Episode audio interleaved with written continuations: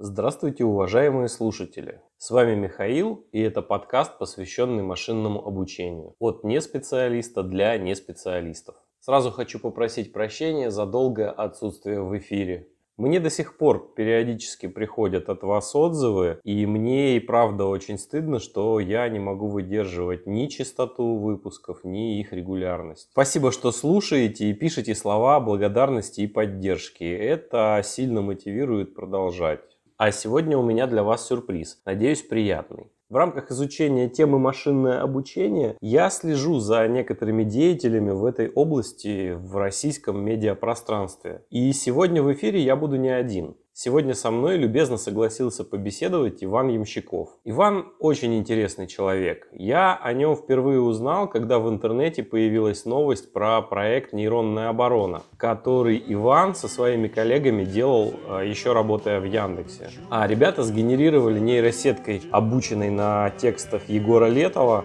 новые тексты в стиле гражданской обороны. Положили это все на музыку и выпустили целый сборник. Мне осталось всего лишь дожить до седи. Дальше была сгенерированная нейросетью музыка в стиле русского композитора Александра Скрябина, которую даже специалисты по творчеству этого композитора оценили как э, очень похожую на то, что мог бы написать сам композитор.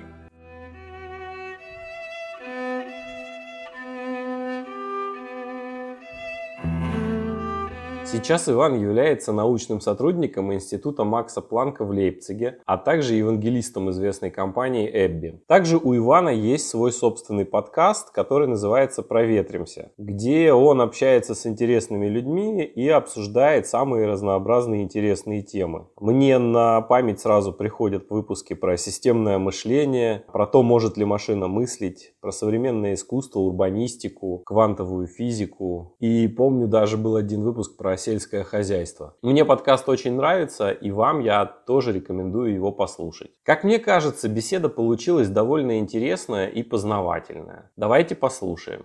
Вот, значит, э, подход какой? У меня подкаст такой, ну, он появился вообще от бедности, скажем так. То есть, э, когда я сам увлекся темой машинного обучения, я начал шерстить э, интернеты на предмет всей этой информации, а у меня много времени приходится проводить за рулем. Ну, там, два часа иногда, в три часа в день, то есть много. И подкасты — это такой достаточно оптимальный способ поглощения, получения информации, да, но именно по машинному обучению, к сожалению, вот такого вот отдельного подкаста, где вот можно было ехать, слушать и самообразовываться, не было. То есть были отдельные интервью, кто-то там что-то рассказывал, но их надо было вычленять из, из этих. Были, да, есть на английском языке, но, к сожалению, когда еще рулишь, и когда английский не, э, не, не родной там, и не очень хорошего уровня, то тяжело воспринимать. Я их слушаю, но все равно тяжело. Вот, и, соответственно, из-за того, что подкаст такой более образовательный, то есть, а, в принципе, достаточно много уже интервью с тобой, где ты рассказываешь и про свои проекты, и чем ты занимаешься. И если ты, ну, если вот вообще получится, если позволишь, мы когда-нибудь, может быть, еще с тобой запишем такое интервью вообще про твой путь в IT. Но это потом. А данная направленность этого подкаста про машинное обучение, она больше такая образовательная. И хотелось бы,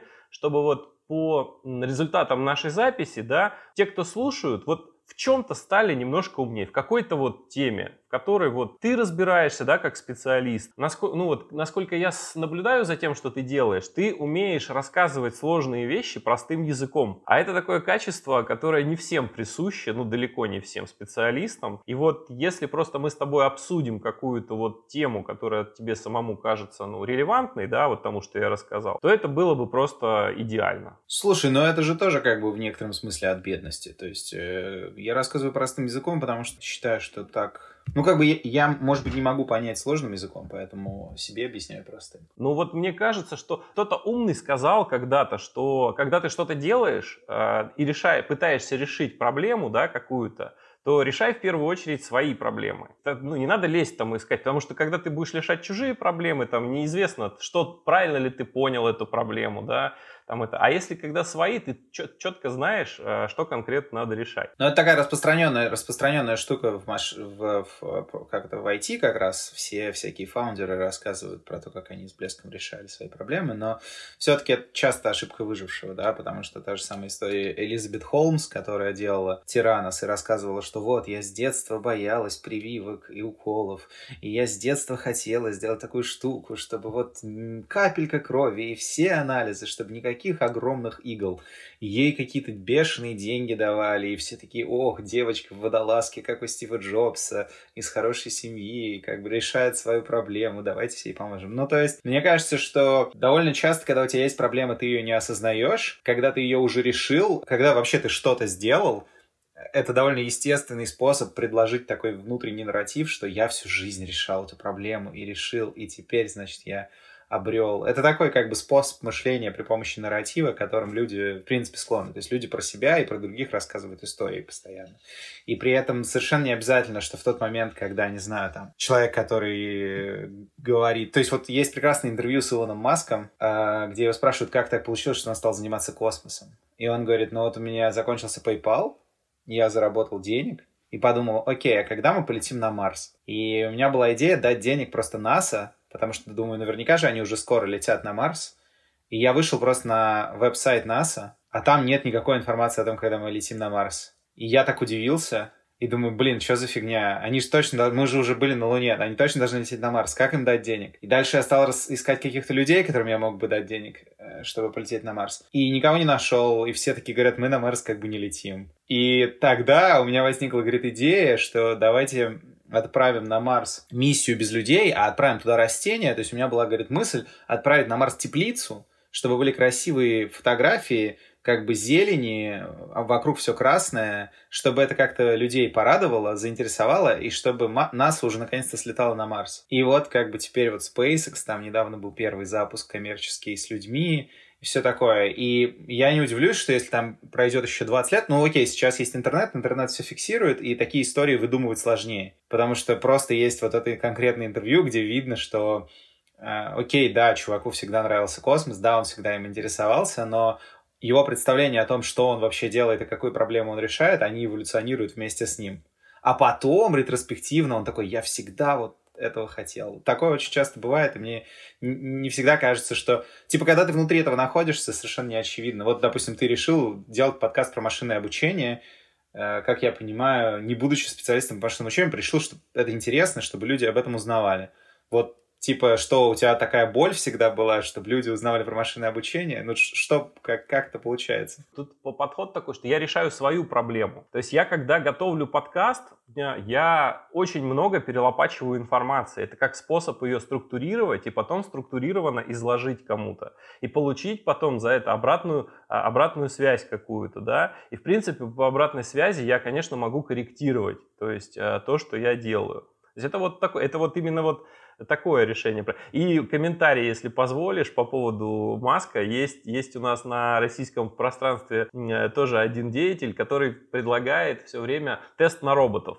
Ну, говорит, вот все говорят про роботов, вот роботы есть везде, там, вот, вот, тут а, с одной компании новость пришла, что роботы сделали то-то, с другой компании. А говорит, а тест очень простой. Выходишь на улицу, видишь роботов? Нет не вижу роботов. Тогда это, говорит, ну еще далеко до, далеко, собственно, до того, чтобы роботы действительно что-то делали в повседневной жизни. Это, а кто это? Кто это так делает? Кто это так говорит? Данила Медведев. А, знаешь такого российский, российское трансгуманистическое движение? Мне предлагали с ним сделать эпизод подкаста, я, может быть, сделаю. С этим тезисом я бы поспорил, потому что выходишь на улицу и везде роботы, на самом деле, конечно. Уже, уже, уже очень давно. Ну стой, ну ты едешь в метро, у человека в руках телефон, у каждого в кармане робот.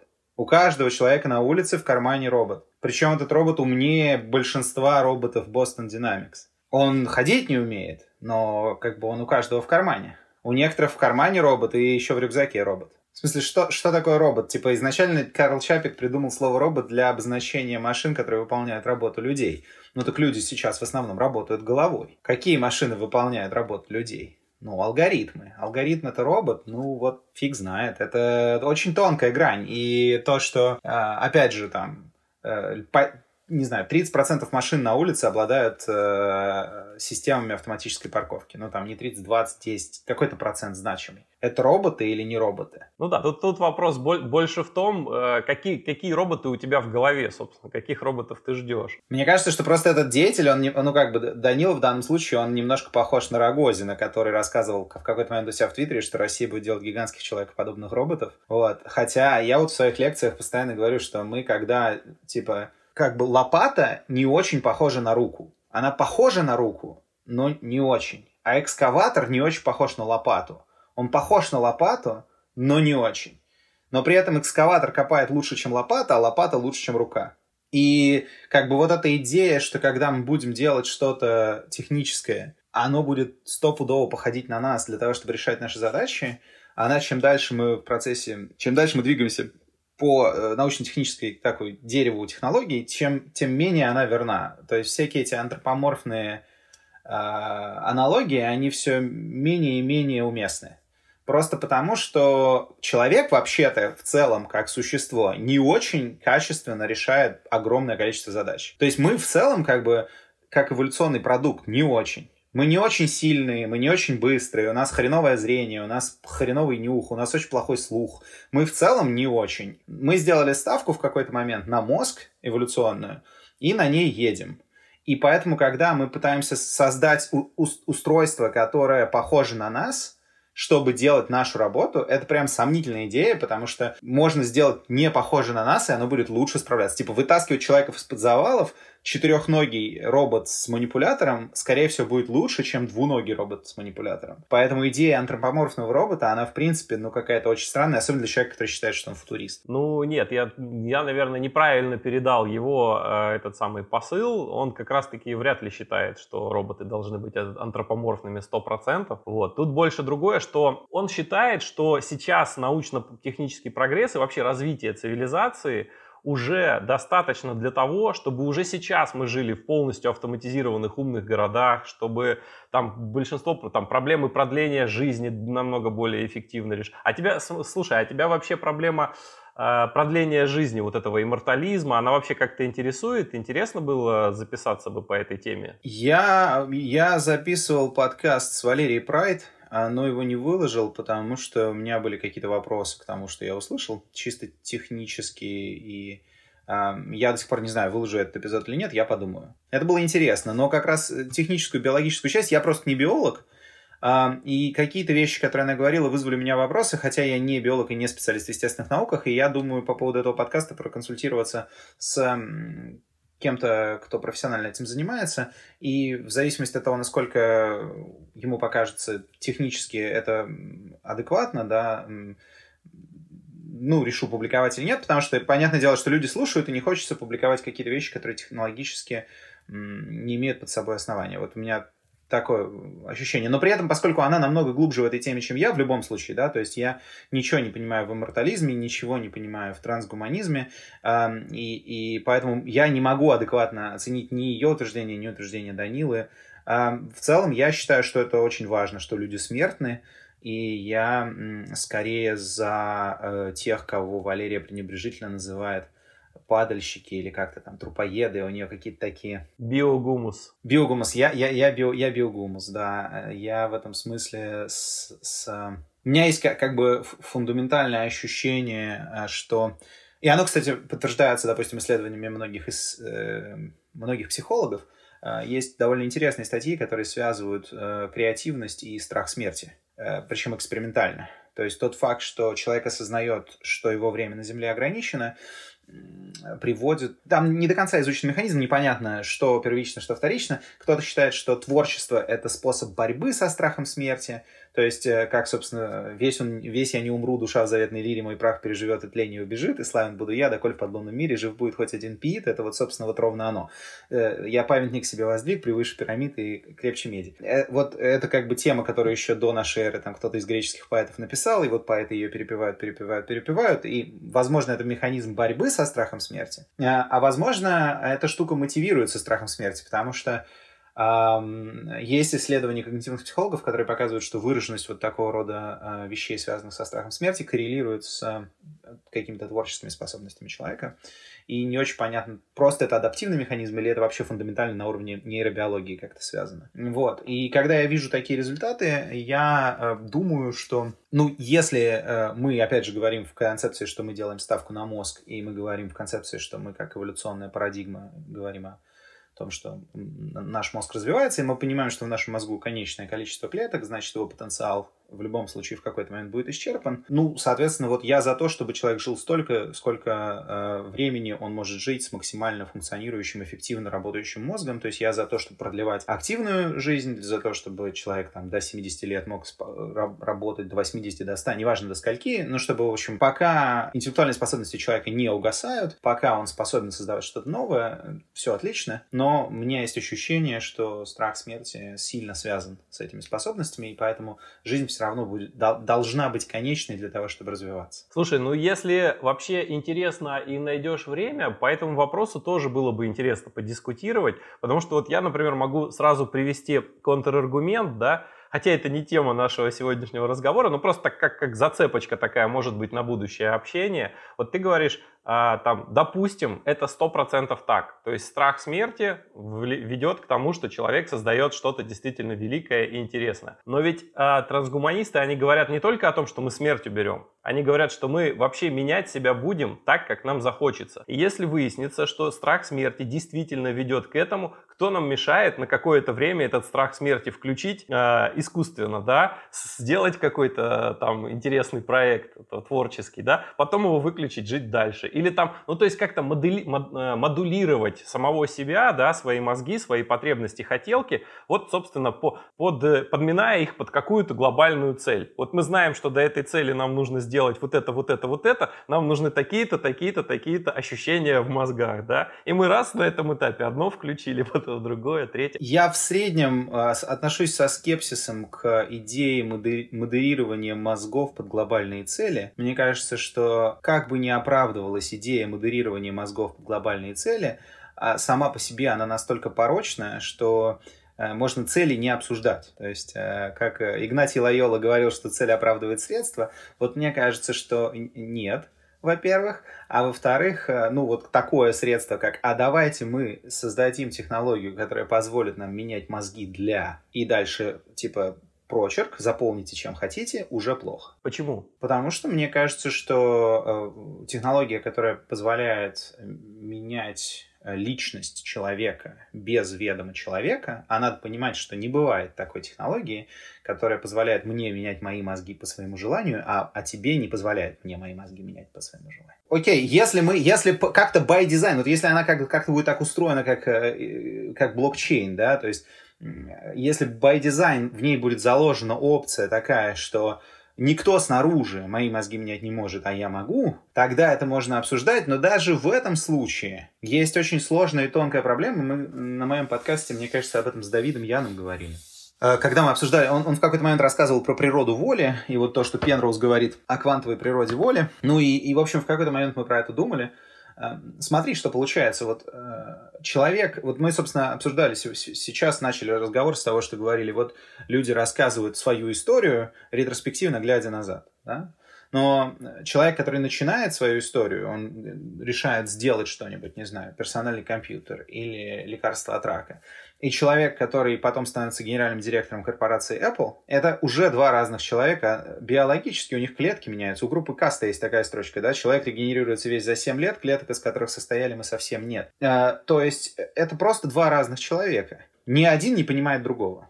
То есть тот, который был 20 лет назад, если он сейчас столкнется с тем, который есть сейчас, скорее всего, не поймет. И тот, кто есть сейчас, скорее всего, не поймет того, кто был 20 лет назад. Ну, потому что это реально разные люди. Э, так вот, если мы получаем возможность а, менять личность быстро и внутри своей головы, на основании своих каких-то представлений о том, кем я хочу быть, нужно понимать, что мы одновременно даем возможность уничтожать личность своей головы, э, внутри своей головы, заведомо давая возможность отказаться от того, кто я сейчас. Это, это необратимый процесс. Я, я не понимаю концепции, когда это происходит. То есть человек принимает какое-то решение, становится другим человеком, и, и все, окей. Если мы ускорим этот процесс технологически, мне совершенно не очевидно, что от этого кому-то будет лучше. Ну, то есть ты вот ты сам э, никогда не задумывался, не хочешь ли ты э, там проапгрейдить свой, свой мозг там на, на несколько пунктов IQ, например, или на расширить оперативную память себе, чтобы держать в голове там не 5-7 э, концепций, да, как сейчас принято считать, а, допустим, 20 сразу, оперируя просто большим, как это, как мощные нейросети, они оперируют огромной кучей параметров, а мы, к сожалению, Э, хоть и превосходим их во многом, но в рамках решения узких каких-то задач все-таки мы сильно ограничены, да? Вот ты никогда не, не хочется тебе этого? Конечно, ну, отлично, пожалуйста. Все это, более того, уже есть в том или ином виде, и это будет дальше развиваться. Это же тоже изменения. Это те изменения, по которых ты говоришь, не хотелось бы. Нет, я не против любых изменений, я против конкретных изменений, связанных с э, способностью изменять личность. Когда ты говоришь про расширение оперативной памяти, или когда ты говоришь про, не знаю, там, какие-то вещи, связанные с э, скоростью обработки информации, к примеру,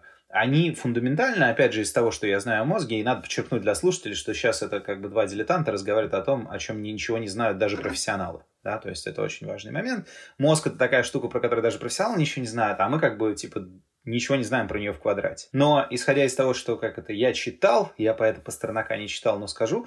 В общем, вот я читал что-то, вещи, связанные с памятью, со скоростью обработки информации, они на личность влияют опосредованно. То есть, когда у тебя есть, э, лучше работает, допустим, память, и ты лучше обрабатываешь информацию, со временем это, возможно, тебе позволит как-то по-другому структурировать св- твою, свою личность, нежели чем человеку, у которого с памятью все плохо, и информацию он обрабатывает плохо. Связано это с тем, что ты получишь другой опыт ты получишь другой опыт, да? И вот, вот это как бы э, структурирование личности через опыт, это совершенно естественная штука. Неважно, как этот опыт устроен, он может быть в физическом мире, это может быть э, наркотический опыт. Есть много довольно историй про то, что психоаналитики активно борются за легализацию психоделиков, потому что под психоделиками, значит, можно скорректировать какие-то детские травмы значительно быстрее, чем без, потому что там как-то нейропластичность меняется. И это может быть опыт, полученный в виртуальной э, реальности, это может быть опыт, полученный в цифровом э, не знаю, университете. Но это как бы понятный механизм изменения личности под воздействием опыта с течением времени. Когда мы говорим про механизм изменения личности, который происходит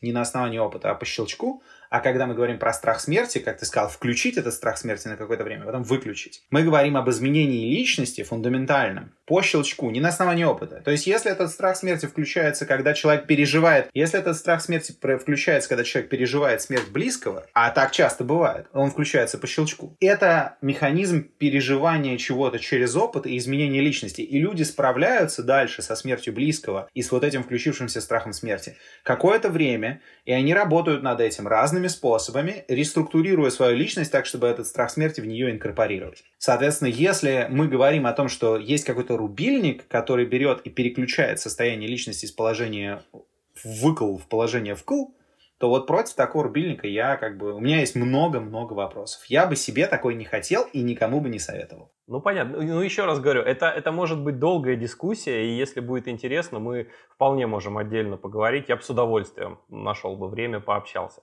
Вот. А как насчет вот э, того, как первоначально заявляли? То есть можно Э, можно от тебя получить, ну, какой-то ликбез э, по теме. Ты говорил вот... Я говорил, что я расскажу, что такое автоэнкодер. Вообще без проблем. Я быстренько расскажу, что такое автоэнкодер.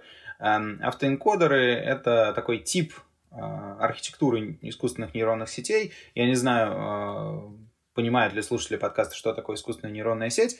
Я могу коротко очень договориться о терминах, чтобы мы дальше да, если не сложно, давай будем исходить из того, что вот как бы человек около нулевого уровня в этой теме. Вот как будто вот ты общаешься, ну вот... Ну давай, значит, э, давайте немного об, об, об определениях поговорим. Значит, искусственный интеллект — это то, что, чем называются любые какие-то умные штуки, которые умные со стороны обывателя. Вот обыватель смотрит на что-то и такой, блин, прикольно, что-то клевое происходит. Вроде бы для того, чтобы это сделать, нужен какой-то а, ум. И вот это все можно называть искусственным интеллектом. Это могут быть системы, основанные на развесистом наборе правил, так называемые rule-based systems, или там expert systems, когда вы проинтервьюировали очень много экспертов, они рассказали, значит, по каким э, признакам они понимают, что у человека волчанка, и вот у вас есть система, которая, значит, берет на вход, получает всю информацию о тех анализах, которые человек сдал, дальше прогоняет их через ответ вот этих всех экспертов по волчанке, и такая говорит, это волчанка, и или не волчанка, такой хаос 2.0. Вот эм, это все тоже искусственный интеллект, но внутри искусственного интеллекта есть раздел, который сейчас активно развивается очень. Это раздел называется машинное обучение. Идея тут в том, что алгоритм не является статичным, который работает с информацией, а меняется под воздействием подаваемой на вход информации. То есть вы подаете информацию э, на вход алгоритма, и при помощи разных механизмов, э, грубо говоря, алгоритм меняется, пытаясь лучше решать поставленную перед ним задачу. Внутри машинного обучения бывает три класса больших задач. Это обучение с подкреплением, обучение с учителем, обучение без учителя. Обучение с учителем — это когда у вас есть какая-то разметка людьми сделанная вот так правильно, то есть у вас есть правильные ответы. Обучение без учителя, когда правильных ответов у вас нет, у вас есть просто очень много э, информации, и у вас есть обучение с подкреплением, это, грубо говоря, дрессировка. Вот если вы дрессировали собаку или воспитывали ребенка, вы занимались обучением с подкреплением. Вы за хорошее хвалите, за плохое ругаете. Вот, грубо говоря, идея обучения с подкреплением в том, что ваш алгоритм или агент, это синонимичные слова, да, находится в некоторой среде и с ней как-то взаимодействует. Периодически из этой среды вываливаются ништяки или, наоборот, э, удар палкой. что-то плохое или что-то хорошее. А он пытается понять, э, какие его действия привели к тому, что выпал ништяк и увеличить количество ништяков, которые выпадают. Можно уточняющий вопрос? Слушай, вот у меня у самого в голове еще до сих пор не уложилось. Вот а, как мы можем сообщить агенту, да, алгоритму вообще? Я имею в виду, вот как конкретно алгоритм понимает, что вот это плохо, а вот это хорошо для него? Да очень просто. Ты играешь в игру а, в Go, с каким-то другим агентом. Игра в Go устроена следующим образом. Ты можешь ставить куда-то свои шарики. И что-то происходит. Э, потом в какой-то момент тебе говорят, ты проиграл. Это плохой сигнал. А иногда что-то другое происходит, и ты выиграл. У тебя, грубо говоря, есть а, ну, в среднем вообще любой алгоритм машинного обучения, сейчас безотносительно там обучения с подкреплением, но в целом, он пытается максимизовать некоторую функцию. То есть ты ему задаешь какую-то функцию целевую, Э, который он пытается максимизовать или минимизовать. Ну, а, э, смотря как на это смотреть, но неважно. В общем, э, помните, вы в школе искали, где находится максимум или минимум параболы. Вот все это помнят, и никто не понимает, зачем. Вот в школе, чтобы найти максимум и минимум параболы, вам нужно было продифференцировать квадратное уравнение, найти его корень, и в этом месте у параболы был максимум или минимум, потому что в этом месте производная была равна нулю. Я сейчас половину людей, которые нас слушают, усыпил, но, извините, это реально по-другому никак не объяснить. Вот как ни крути, вот типа максимум-минимум это то место, где такая вот, вот эта дво, э, такая петля трамвая, не знаю, рога трамвая выгибаются. Вот там находится максимум или минимум у параболы. И вот, чтобы выяснить, в какой именно точке, вам нужно взять производную и решить уравнение. Вот представьте теперь, что у вас не парабола, а какая-то функция в очень-очень сложном многомерном пространстве. И у, тебя, у вас есть выделенная одна ось у этой функции, которая, собственно, ваша целевая, вот, целевая функция, которую вы пытаетесь минимизировать. Это называется функция потерь часто. И вы ищете в этом огромном многомерном пространстве место, где эта функция меньше всего. Ну и вот, собственно, когда алгоритм проигрывает, он получает сигнал, что это не то место, где он хочет быть в этом самом пространстве параметров. Грубо говоря, да, то же самое там, когда мы да, решаем задачу кластеризации или там, не знаю, классификации, мы все время, по сути, ищем некоторый оптимум сложно устроенной функции. И ищем его при помощи ну, разных алгоритмов. Среди этих разных алгоритмов есть такой тип алгоритмов, который будет называться искусств... Э, искусственная нейронная сеть. Э, искусственная нейронная сеть — это класс алгоритмов, машинного обучения. Есть другие типы алгоритмов, ну, я не знаю, например, градиентный бустинг, да, или там случайный лес. Вот есть разные классы алгоритмов, и мы сейчас будем говорить про один конкретный класс, который называется искусственные нейронные сети. Искусственные нейронные сети, э, их придумали на самом деле довольно давно, где-то в 50-е годы 20 века. Придумали их э, математики, потому что, как известно, нет людей более самонадеянных, чем математики вот, а в принципе, в природе не водится. Если ваш ребенок самонадеянный, предложите ему заниматься математикой, возможно, он достигнет в этом успехов. Чем более самонадеян ваш ребенок, тем больше вероятность, что он будет хорошим математиком. Математики в 50-е годы узна... прочитали пару биологических статей и такие, о, пф, так вот как мозг устроен. Ну так мы сейчас лучше сделаем. И на тот момент э, было не очень много понятно про мозг. В среднем то, что было понятно на тот момент про мозг, сейчас знает каждый обыватель. Каждый обыватель сейчас знает, что мозг состоит из клеток, а клетки эти называются нейроны. Клетки эти связаны между собой при помощи отростков, которые называются аксоны. Это уже не каждый э, обыватель знает, но каждый знает, что они как-то связаны между собой. И по этим самым нейронам бегают электрические импульсы. Это тоже все более-менее знают. То есть, грубо говоря, эти клетки бьют друг друга током. А они бьют друг друга током через такие канальчики, которыми соединяются между собой, которые называются синапсы, это, это не так важно, да? Но что важно, это то, что если сигнал проходит между одним нейроном и другим, то связь между ними усиливается, и в следующий раз ток с, высокой, с большей вероятностью побежит по этой же дорожке. При этом вот это вот примерно все, что знали на тот момент про мозг, и это примерно все, что знает человек на улице про мозг в лучшем случае. Сейчас мы знаем, что мозг устроен куда хитрее. Оказывается, что в зависимости от того, сколько вы спали, что вы ели, какое у вас настроение, проводимость этих самых синапсов меняется. Если сигнал пробежал по синапсу какое-то время, синапсу нужно, чтобы отдохнуть, и если два сигнала подряд бегут, то вероятность наоборот может снизиться после первого сигнала, что второй пойдет по той же дорожке. Мы понимаем, что соединены нейроны далеко не с ближайшими между собой, и этот сигнал бежит очень сложно. К примеру, некоторые аксоны могут быть длиной метр. Да? То есть представьте, в, у вас в голове может быть один нейрон, который связан, то есть клетка. Вы клетку видите под микроскопом.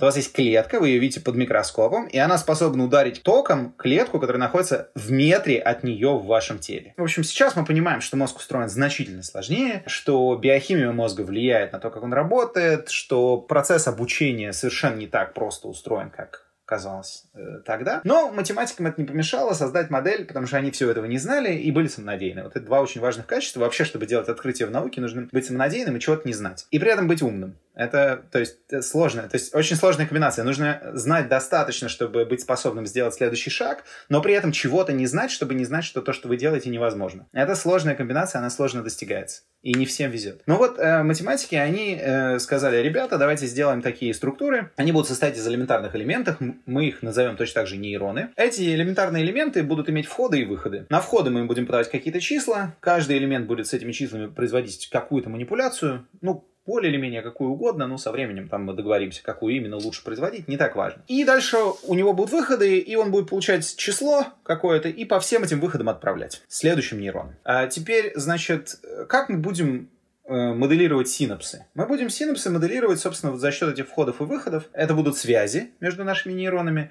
И мы будем, э, когда вот число бежит по... Нейрон произвел какую-то операцию и раздает, допустим, говорит 8 и на выход отдает 8. И у него 20 выходов, и по всем ним бежит 8. Но давайте мы, когда число бежит по вот нашему выходу, домножим его на какой-нибудь вес. Ну, к примеру, от 0 до единицы. А веса будем менять процессе обучения. То есть э, по какому-то выходу теперь побежит не 8, а 4, потому что там был вес половинка. По какому-то побежит не 8, а 0, потому что там вес был 0. А по какому-то побежит э, не 8, а, не знаю, 7, потому что там вес был что-то близко к единице, но не единичка. Круто. Как будем менять?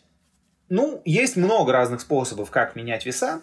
А, но чаще всего их меняют при помощи алгоритма, который называется алгоритм обратного распространения ошибки. Грубо говоря, тут две важные оговорки. Во-первых, большинство использующихся сейчас в продакшене нейросетей учатся именно так. Во-вторых, это позволяет нам собирать очень много разных нейросетей и очень много разных архитектур, и у нас совершенно нет понимания, какая архитектура подходит под какую задачу и как их правильно собирать. Это отдельный, отдельный большой вопрос. Но при этом все равно сети, которые можно обучить при помощи обратного распространения ошибки, это некоторый подкласс всех возможных нейронных сетей. То есть есть нейронные сети, которые таким образом обучить нельзя. Я чуть позже расскажу. Почему, почему собственно, э, в, чем, в идея обратного распространения ошибки?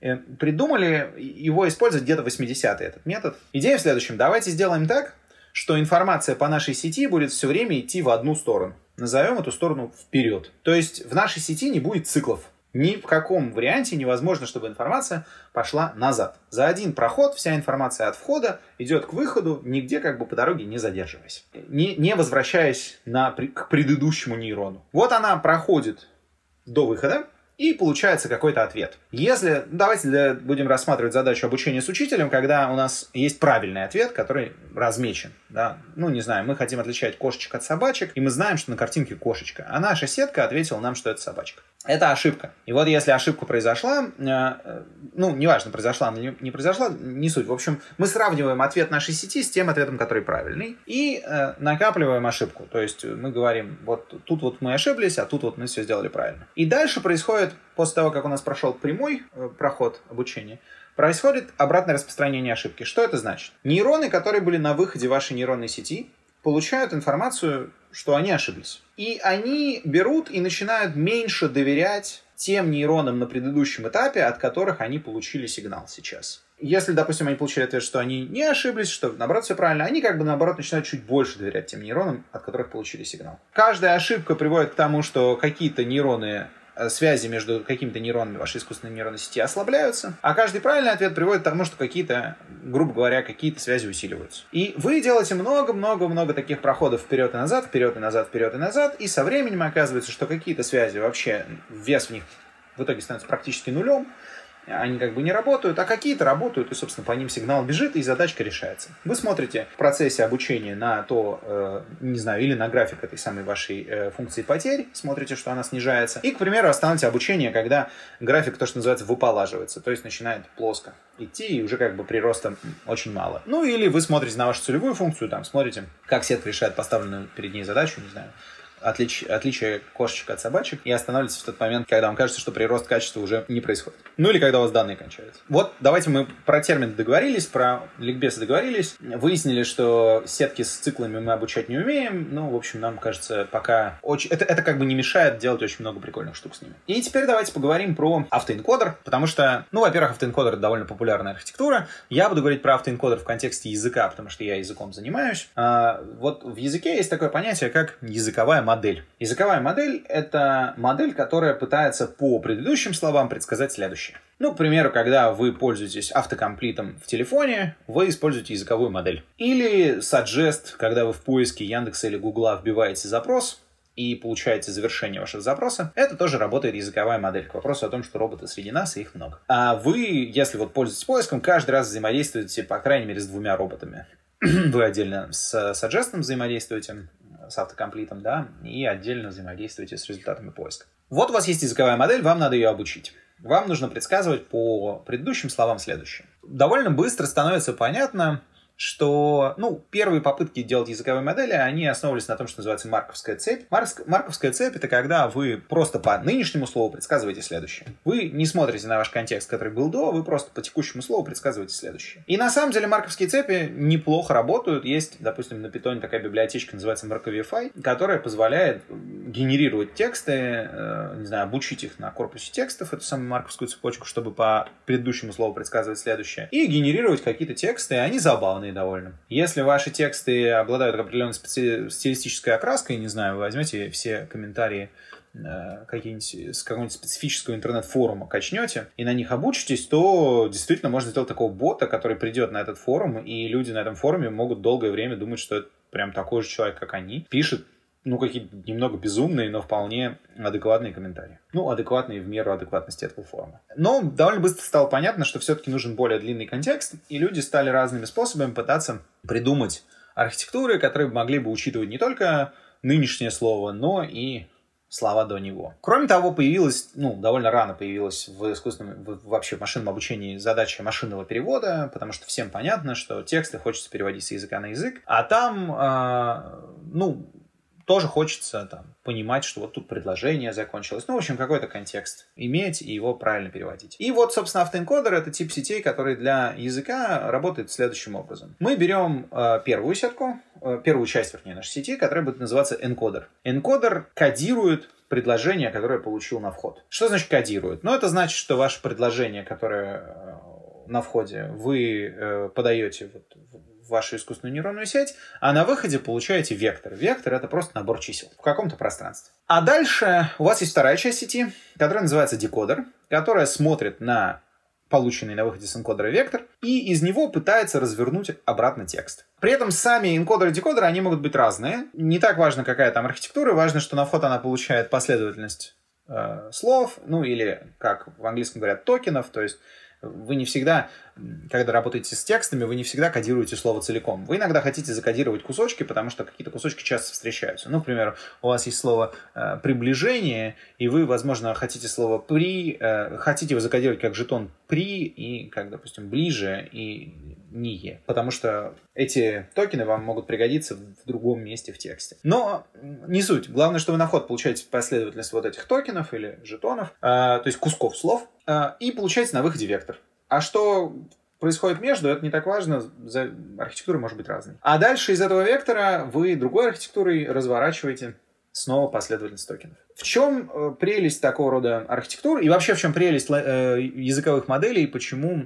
языковые модели крайне популярны? Языковые модели позволяют не размечать данные и при этом пользоваться, грубо говоря, обучением с учителем. Почему? Потому что текстов-то у нас много. Любой текст сам по себе подходит для обучения языковой модели. Да? Вот мы хотим предсказывать следующее слово. Мы же знаем, какое реально следующее слово в тексте. Ну вот бери да учись. Никакой дополнительной разметки не нужно. Э, ну или другой пример с автоэнкодерами. Э, если мы хотим э, автоэнкодер обучить как раз тоже как языковую модель, не, не для перевода. Для перевода нам нужны два параллельных текста да, с которого переводим и на который переводим. Ну, их тоже довольно много, да. А если мы хотим просто автоэнкодер э, языковой модели обучить, то тут тоже можно по предложениям даем и, допустим, пытаемся обучить систему, которая бы вот э, просто на, для начала воспроизводила то, что получает на вход. Вот мы на вход ей дали предложение, она на выходе должна его повторить. К примеру, автоэнкодеры используются для переноса стиля. Вот у нас есть несколько статей про перенос стиля э, с там, Славой Шибаевым, Лешей Тихоновым. Перенос стиля — это когда, допустим, вы на вход получили предложение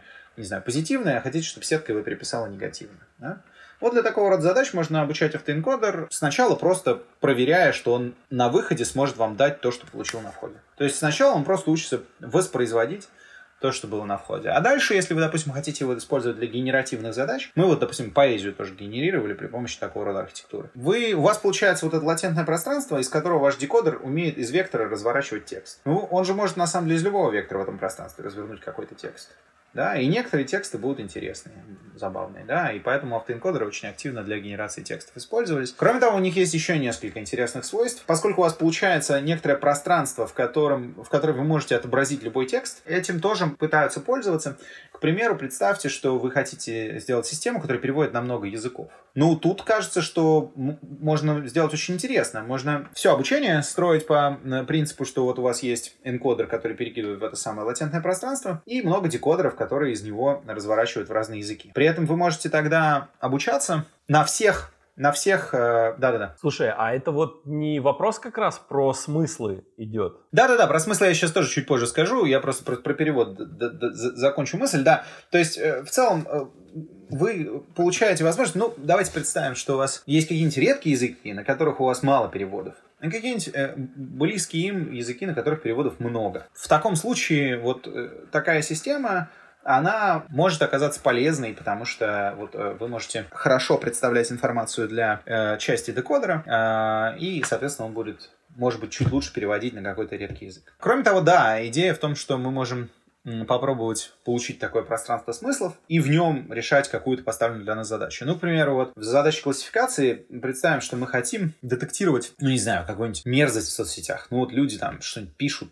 педофильские сообщения пишут люди. Мы бы хотели обращать внимание, что кто-то педофил, э, и их в идеале ловить. Значит, что мы можем сделать? Ну, мы можем, э, но при этом данных-то мало, на любом языке их мало, а на каких-то редких языках совсем мало. Но так вот, мы можем взять какую-то модель, грубо говоря, машинного перевода, у которой есть вот э, это латентное пространство представлений. Мы со всех языков нашу выборку примеров сообщений, которые нам кажутся противозаконными, и сообщений, которые вполне законны, закидываем. И уже вот в этом пространстве пространстве, то есть не, не на текстах, а на вот этом э, некотором пространстве смыслов обучаем классификатор для того, чтобы выявлять какую-то противоправную деятельность. Да, и таким образом мы можем решить проблему с э, нехваткой данных для какого-то языка, если у нас есть хороший алгоритм перевода, у которого при этом есть вот этот посередине такое бутылочное горлышко, как это называется, вот в это векторное пространство, в которое он умеет отображать тексты, то дальше мы можем э, тексты из разных языков отображать в это векторное пространство и пытаться в нем решать какие-то другие задачи, ну, к примеру, задачи классификации. А мне кажется, что так, с основным ликбезом про автоэнкодер я закончил, и не только про него. Можно э, вопросы, наверное, позадавать. Скажи, пожалуйста, ограничения у, у вот, вот этих моделей? То есть где их точно пока вот непонятно как применять? Потому что ты вот тут рассказал, она такая модель кажется достаточно универсальной, но ведь э, мы прекрасно знаем, что универсальных моделей не бывает. По крайней мере сейчас. Ну, я бы сказал, что дело тут не в универсальности, дело в том, что если вам э, нужно, э, чтобы ваша модель как-то поддерживала контекст, и если мы работаем э, с языковыми моделями, автоэнкодер это один из хороших вариантов решения. Надо понимать, что, допустим, трансформер — это модель, которая в 2017 году была предложена, и которая, на основании которой сделаны такие передовые штуки, как э, GPT и э, GPT, который сделал OpenAI, и BERT, который Google сделал. Да, вот а тоже автоэнкодер. Просто у него энкодер и декодер хитрым образом устроены. Но по своей сути Э, идея свернуть все в вектор, а потом развернуть обратно, она там тоже, как, тоже есть. Да? А если мы говорим про, э, допустим, эм, ну, тот же самый Берт, то Берт э, устроен э, немного по-другому. Он как бы... Если мы говорим про э, трансформеры, то они тоже как бы работают по принципу автоэнкодера. Э, если мы говорим про GPT-2, то GPT-2... Э, чуваки, которые сделали трансформер, они делали его как автоэнкодер. Ребята из GPT, э, когда делали, они решили, что э, автоэнкодер делать не надо. И Берт это тоже это как бы просто энкодер. Такая стоп, стоп стопка энкодеров. А, но сама идея того, что мы хотим сделать какое-то латентное пространство, в которое мы все отобразим, она довольно правильная. Да, потому что когда мы работаем с языком, идея, что давайте сделаем какое-то представление языка, чтобы у нас появилась геометрия, да, то есть мы про геометрию много знаем, и использование геометрических инструментов для анализа каких-то языковых вещей — это правильная идея да, потому что про геометрию мы знаем больше, чем про язык. Ну, с формальной точки зрения, я имею в виду в плане математики. А как эту геометрию устроить, это сложный вопрос, и как к ней прийти, да, и вот э, одна из таких идей э, важная, на мой взгляд. Другое дело, что э, как с ней дальше работать, это второй вопрос. Теперь, что касается примеров, где как что используется. Ну, не знаю, давай я расскажу про нашу задачу переноса стиля. Вот мы хотим обучить сетку, чтобы она переписывала отзыв с плохого на хороший. Или, наоборот, с хорошего на плохой. Ну, к примеру, да. Или мы хотим, чтобы она брала вежливый текст и переписывала его невежливо. Или брала невежливый и переписывала вежливо. При этом с сохранением смысла. Тут тонкий момент, что, в общем, даже когда людей спрашивают, что значит сохранением смысла, они не всегда могут ответить. Ну, допустим, у нас есть какая-то метрика, согласно которой все, все согласились, что так мы как-то примерно можем оценить, что смысл сохранился. Мы хотим, чтобы вот, в общем, эта метрика смысла говорила нам, что все ок, а при этом метрика ну, к примеру, сентимента, то есть позитивный или негативный отзыв, говорил нам, что э, сентимент поменялся на противоположный. Окей. Э, значит, эм, одна из идей, как это можно делать, она следующая. Давайте мы сделаем автоэнкодер, который бы в наше вот это латентное пространство отображал только семантику. Чтобы информацию о стиле он туда не отображал. А информацию о стиле будем подставлять сбоку, сами, ручками. Типа вот хотим, чтобы было негативно. Ставим, условно говоря, нолик. Хотим, чтобы было позитивно, ставим, условно говоря, единичку. И вот уже новый вектор, у которого семантическая информация э, это то, что было на выходе энкодера, а стиль это то, что мы руками добавили, будем подавать на вход декодеру. А декодер будет из этого разворачивать нужный нам текст. Ну, как такую штуку учить? Ну, можно взять сначала и учить просто автоэнкодер. То есть, вот у тебя был текст э, оригинальный, ты его сворачиваешь в вектор, ты добавляешь к нему, к этому вектору, ровно тот же самый стиль, который был на входе. То есть был позитивный, и ты добавляешь позитивные значения. И декодер пытается развернуть э, текст, и мы надеемся, что он пытается попасть в наше значение, в то, что было на входе. Мы считаем, насколько он попал, и, соответственно, исходя из этого, рассчитываем функцию потери и методом обратного распространения ошибки обучаем вот какое-то количество эпох такой архитектуры. А дальше, начиная с... Ну, дальше постепенно мы начинаем подмешивать э, в этот наш латентный вектор, когда наша архитектура воспроизводить вход стало неплохо, мы берем и начинаем периодически менять стиль. То есть мы начинаем подавать на вход один текст, получать вектор, а подставлять теперь не тот стиль, который был на входе, а новый. То есть раньше был позитив, подставляем негатив. Все вообще искусственные нейронные сети, э, им трудно завестись в начале, потому что у тебя очень-очень много параметров, и тебе нужно для начала вообще э, как бы чтобы оно в принципе как-то заработало. Для этого ты долгое время учишь просто воспроизводить на, на выходе то, что было на входе. Просто попадать в себя. А дальше начинаешь периодически подмешивать, то есть случайным образом иногда говорить, что надо воспроизвести то, что было на входе, а иногда как бы переделать. Ну и, соответственно, в случае, значит, если у тебя нету уже переписанных текстов, а обычно у тебя нет уже переписанных текстов, ты можешь сделать следующее. А, ты можешь посмотреть на то, что получилось на выходе, какой-нибудь отдельно стоящей сеткой, которая оценит, сменился стиль или нет. Ну, то есть у тебя есть просто сетка, которая оценивает сентимент. И если, ну, и как бы обучать эту штуку поочередно. То есть ты обучаешь э, на один проход, ну то есть это называется wake-sleep mechanism, когда у тебя один проход обучает, собственно, энкодер, а другой проход обучает его уже с информацией с классификатора. То есть классификатор посмотрел на то, что получилось на выходе и такой, М, получилось не то. Нам надо об этом сказать энкодеру, и, соответственно, мы протягиваем эту информацию через весь энкодер, чтобы он учел. Но это уже происходит, грубо говоря, ближе к концу обучения, на старте он просто учится сам себя воспроизводить, и, и все, да. Вот, э, вот пример. Ну, не знаю, может быть, другой пример, куда более простой. Эм, просто вот у нас есть перевод. Вот у нас есть параллельные корпуса текстов на одном языке и на другом языке. На русском и на английском. Или на русском и на, не знаю, китайском. Мы берем и сопоставляем то, что получается на выходе нашей сети, с тем, что сделал переводчик. И соответственно, э, отправляем соответствующую информацию через обратное распространение ошибки. Вход энкодер умеет русский сворачивать в вектор, декодер умеет из вектора разворачивать китайский. Ну вот и учим, пока э, не станет получаться что-то приличное. Ну, нам нужны данные на естественном языке, которые описывают нашу задачу. Да? Э, в случае с э, переносом стиля, допустим, есть такой датасет Yelp.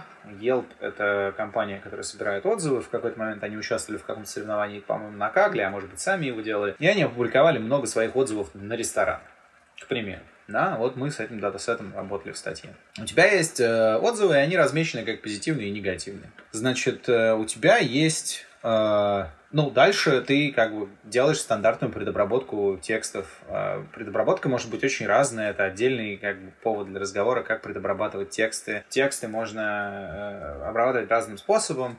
Э, надо выбрать токенизацию, то, что вот я говорил, да, как мы разбиваем все это на куски. Ну, потому что и это само по себе нетривиальная задача, потому что ты можешь токенизировать все тексты по буквам, да, и тогда тебе достаточно всего 20 с чем-то или 30 с чем-то токенов, в зависимости от языка, ну, для русского или английского, да. Ты можешь токенизировать их на какие-то более внятные куски. Есть, допустим, алгоритм, который называется Byte Pair Encoding или BPE, который э, позволяет тебе находить наиболее часто встречающиеся последовательности букв в твоем датасете и собирать их в соответствующие вот э, чанки или токены, которыми дальше будет твой алгоритм оперировать. Есть всякие штуки, связанные с предобработкой, когда, к примеру, мы хотим, не знаю, решить задачу классификации или что-то еще. Там есть такая штука, как стеминг или лиматизация, когда мы или давайте выкинем артикли, потому что от них никому никакой пользы. В случае с задачами перевода этого мы, естественно, не делаем, потому что нам, нам это нужно, но с текстами там по-разному их можно предобрабатывать. В общем, короче, когда ты научился текст токенизировать, ты можешь, э, собственно, обучать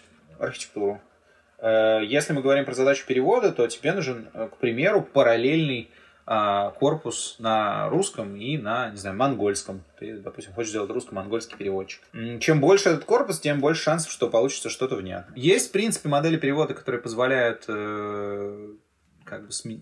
или без параллельных э, текстов или с минимальным их количеством что-то делать. Ну, давай, вот простой пример, параллельный корпус. Вот у тебя есть предложение на одном языке, оно у тебя токенизируется, подается на вход энкодера, дальше получается вектор латентного представления этого предложения, дальше декодер из этого латентного представления разворачивает новую последовательность токенов, у тебя есть токенизация для другого языка, ты из этой последовательности токенов получаешь э, ответ. Ну, в действительности ты, тебе как бы собирать ответ именно в человеческие буковки не обязательно. Ты можешь в терминах токенов, собственно, ты в них, в них оперируешь. Ты в этих терминах смотришь, насколько этот ответ совпадает с тем, что написал человек. Ну, для этого есть много разных метрик. Самое, наверное, распространенное это BLEO, то, что называется Bilingual Evaluation Under Study. Она как раз для перевода придумана. Пишется большими буквами BLEU. Вот. И э, это, грубо говоря, метрика, которая проверяет, какое количество слов из ответа человека, в какое количество слов твоя модель попала. Ну, если она попала в какой ну, соответственно, ты на основании этой метрики считаешь ошибку и обратным распространением обучаешь энкодер. Ну и так делаешь до победного. Мне лично стало понятнее, да, спасибо большое. Смотри, еще вопрос. Перспективы применения автоэнкодеров то есть вот куда это вот все движется, вот эти модели? Ну, я уже сказал, что вот в 2017 году э, ребята сделали трансформеры, это автоэнкодер, но на механизме внимания. Ну, то есть э, сейчас, э, сейчас не до конца понятно, там, как бы, будет ли это в таком же виде использоваться и дальше, будет ли это как-то меняться, потому что именно такая конструкция, когда у тебя есть два куска и энкодер, и декодер, она, оказывается, не для всех задач нужна. А, ну, и, собственно, никто и не говорил, что она для всех задач нужна. Ее просто в какой-то момент предложили как интересную архитектуру. Сама концепция бутылочного горлышка для того, чтобы эффективно представлять информацию в обработке а, чего бы то ни было, ну, к примеру, текстов, ну, принципе, картинки также можно обрабатывать, что угодно. А она никуда не денется и будет дальше использоваться, потому что мы пока не до конца понимаем, как сделать так, чтобы наши алгоритмы поддерживали глобальный контекст. И идея про какое-то эффективное представление информации для того, чтобы этот более глобальный контекст поддерживать, то есть для того, чтобы модель не была похожа на золотую рыбку, а понимала, о чем речь шла, не знаю, какое-то время назад. Для этого надо как-то эффективно представлять информацию. Мы не понимаем, как человеческий мозг эффективно справляется с представлением информации, так что вот я в начале подкаста говорил про Элизабет Холмс, сейчас говорю, и люди как бы поймут, о чем шла речь. Да, а вот машина, ей как бы, окей, у нее может быть какая-то фактологическая э, база знаний про то, кто такая Элизабет Холмс, да, но если я скажу девочка в черной водолазке, то она меня точно не поймет, а слушатели, скорее всего, вспомнят историю компании Тиранос, с которой мы начинали, да. Вот как у людей людей получается так долго держать контекст разговора в работе с языком, не до конца понятно. И, в частности, исследуют это при помощи раздела теории информации, который называется декомпозиция информации, да, и исследуют эм, эффективные представления языка. Есть там вот целая конференция, которая называется Международная конференция по обучению представлений, если угодно, ICLR конференция называется, International Conference for Learning Representations. И э, люди по всему миру пытаются понять, как правильно и эффективно представлять информацию для решения задач машинного обучения, и автоэнкодер — это просто один, одна из идей, как бы вот э, с э, этим направлением исследований связанная. Ты много рассказал всего, в общем, очень интересно, и как, как именно как задел на дальнейшее развитие, просто мне, ну, мне очень, мне самому было очень полезно. Но вот если человек хочет вот конкретно в этой теме разобраться вот детальнее, что бы ты вот с позиции своего опыта, да, такого посоветовал бы? То есть какие-то, может быть, какую-то литературу или какие-то курсы, можешь что-то такое накидать? Ну, вообще есть хорошая книжка «Глубокое обучение» на русском языке Написана она ребятами из ИТМО. Есть книжка «Глубокие, глубокие нейронные сети на Python». Есть книжка Яна Гудфеллоу, э, называется Deep Learning Book. Вот, вперед. Есть э, Towards Data Science. Это такой блог, где очень много разных примеров э, и тьюториалов, э, как чего сделать. Туда можно тоже сходить. Есть курсы просто на Курсере про машинное обучение, которое, в частности, покрывает автоэнкодеры тоже, к примеру, от э, МФТИ, Яндекса есть курс, есть, по-моему, от Высшей школы экономики курс про машинное обучение, есть курс на Udacity от Гугла про глубокие нейронные сети, есть сайт fast.ai, который э, так рассказывает про машинное обучение для программистов, как они это говорят. У них серия лекций на э, YouTube и довольно много развесистых материалов. Спасибо огромное, спасибо, что потратил время. Я, лично мне было очень интересно и надеюсь слушателям тоже. Вот такой получился диалог, который, наверное, больше монолог, с интересным мне человеком. Надеюсь, вам тоже понравилось. Напишите об этом, пожалуйста, в отзывах. Например, на Apple Podcasts. Все ссылки на материалы, упомянутые в выпуске, вы найдете в описании к подкасту. Также подписывайтесь на телеграм-канал «Стать специалистом по ML» И до новых встреч в подкасте, посвященном машинному обучению от неспециалиста для неспециалистов.